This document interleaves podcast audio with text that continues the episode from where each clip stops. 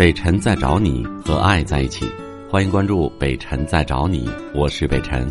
本节目由喜马拉雅平台独家播出。你好，沈女士。喂，你好，北辰老师。嗯，我是北辰。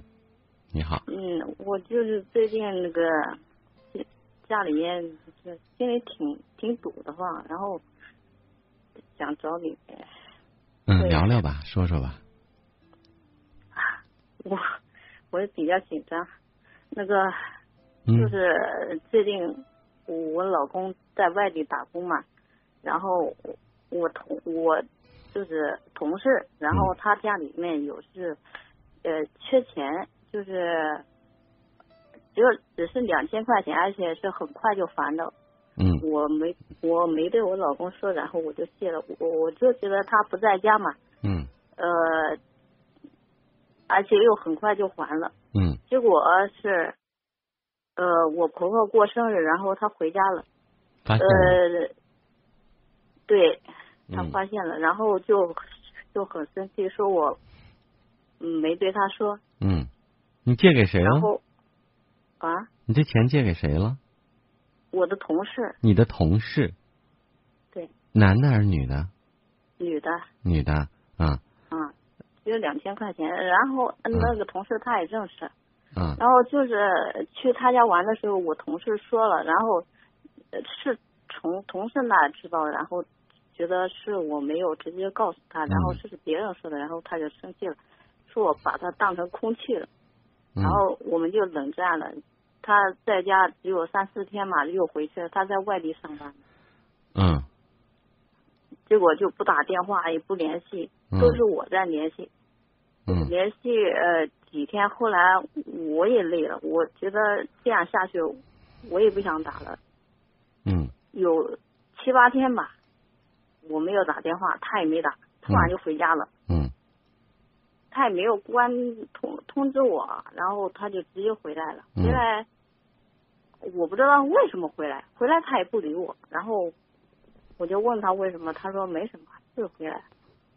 嗯，第二天我去上班的时候，他到厂里了，然后说说他要去检查身体，然后我就陪他一起去检查身体，检查完了他又走了，走了又是我在打电话，因为都是我打给他，然后最近呃有七八天了我没打，他也不打，嗯，我就觉得就这么点小事，呃，至于这样？我都太累了，我感觉。可是我有一个疑问，当时你为什么不说明一下呢？你说你跟他冷战，他他当时说你就跟他说呗，你说老公，当时你看就不多，就两千块钱，而且你也认识的，我一个同事，人家着急，当时你不在家，那我就借他了，先回来再跟你说，因为不像说钱多，对吧？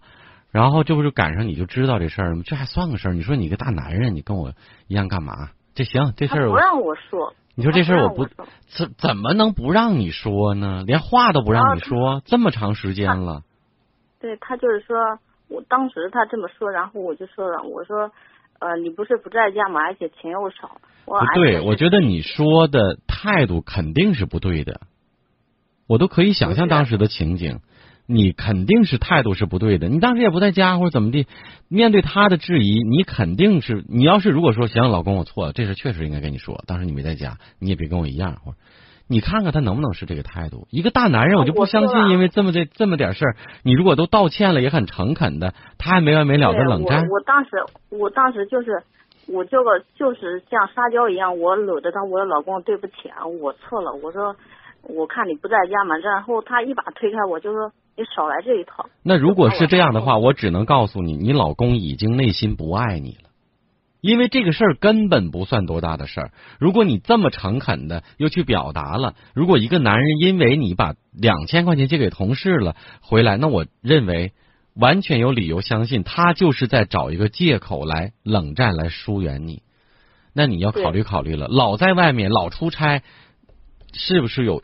可能出问题啊！我不是危言耸听，那我只能说，因为这事儿太小了。北辰老师，我最近就是两三年，我心里一直对，就是就是因为他在外面在在网上，然后聊了一个女人，是在一三年的时候，那一次我们也闹了，闹了，然后他说不联系了，结果去年一年都在联系，然后他不是经常在外面嘛，然后染了病毒传给了我。你看都这样了，那你这事儿你不说，你单独把这两千块钱的事儿拿出来说，这明显这两千块钱根本不是事儿嘛，这不就是找借口呢吗？就是烦你嘛，还别说有没有爱了，现在就是讨厌你了，都明显能感觉到，就你因为借个两千块钱，你跟他撒娇来承认错误，都能把你推开上一边去，完了怎么怎么样，就多少天都不联系，那不就是吗？你一直在主动够着他联系，如果你不联系，你试试看，可能永远都不会联系，偶尔回家拿个衣服干嘛的。所以我觉得这个感情已经到这个程度上了，你应该跟他好好聊一聊了。一，这日子我们要不要过？第二个是什么问题？那我们聊一聊，对吧？你要谈开了，咱们就把话都掰开了。你要有人，你要不要跟他过？我们还我们的日子还过不过？怎么回事？就直接说明挑明了得了，别再这样闷着了。你还左一个不知道，右一个不知道，他为什么跟怎么冷战不跟我连？那你还不知道吗？这都多明显的事儿了。他不跟我说，然后我们之间不跟他说好办，那你去起诉离婚，去，一下子就把他实话逼出来了。如果他说那好，立马就要跟你离，你说你这个婚你还要不要了？这婚姻就说明他就等着这一天呢。如果说他说不离，OK，那你就问他了。那你说不离，那这种状态我很痛苦，很压抑。那你要是不离婚，你就回来，咱俩好好谈谈，对吧？这不就是办法吗？不能这样任由他这样下去，他在外边快活着，把病都招回来了，你还在这忍着，还在这挺着呢。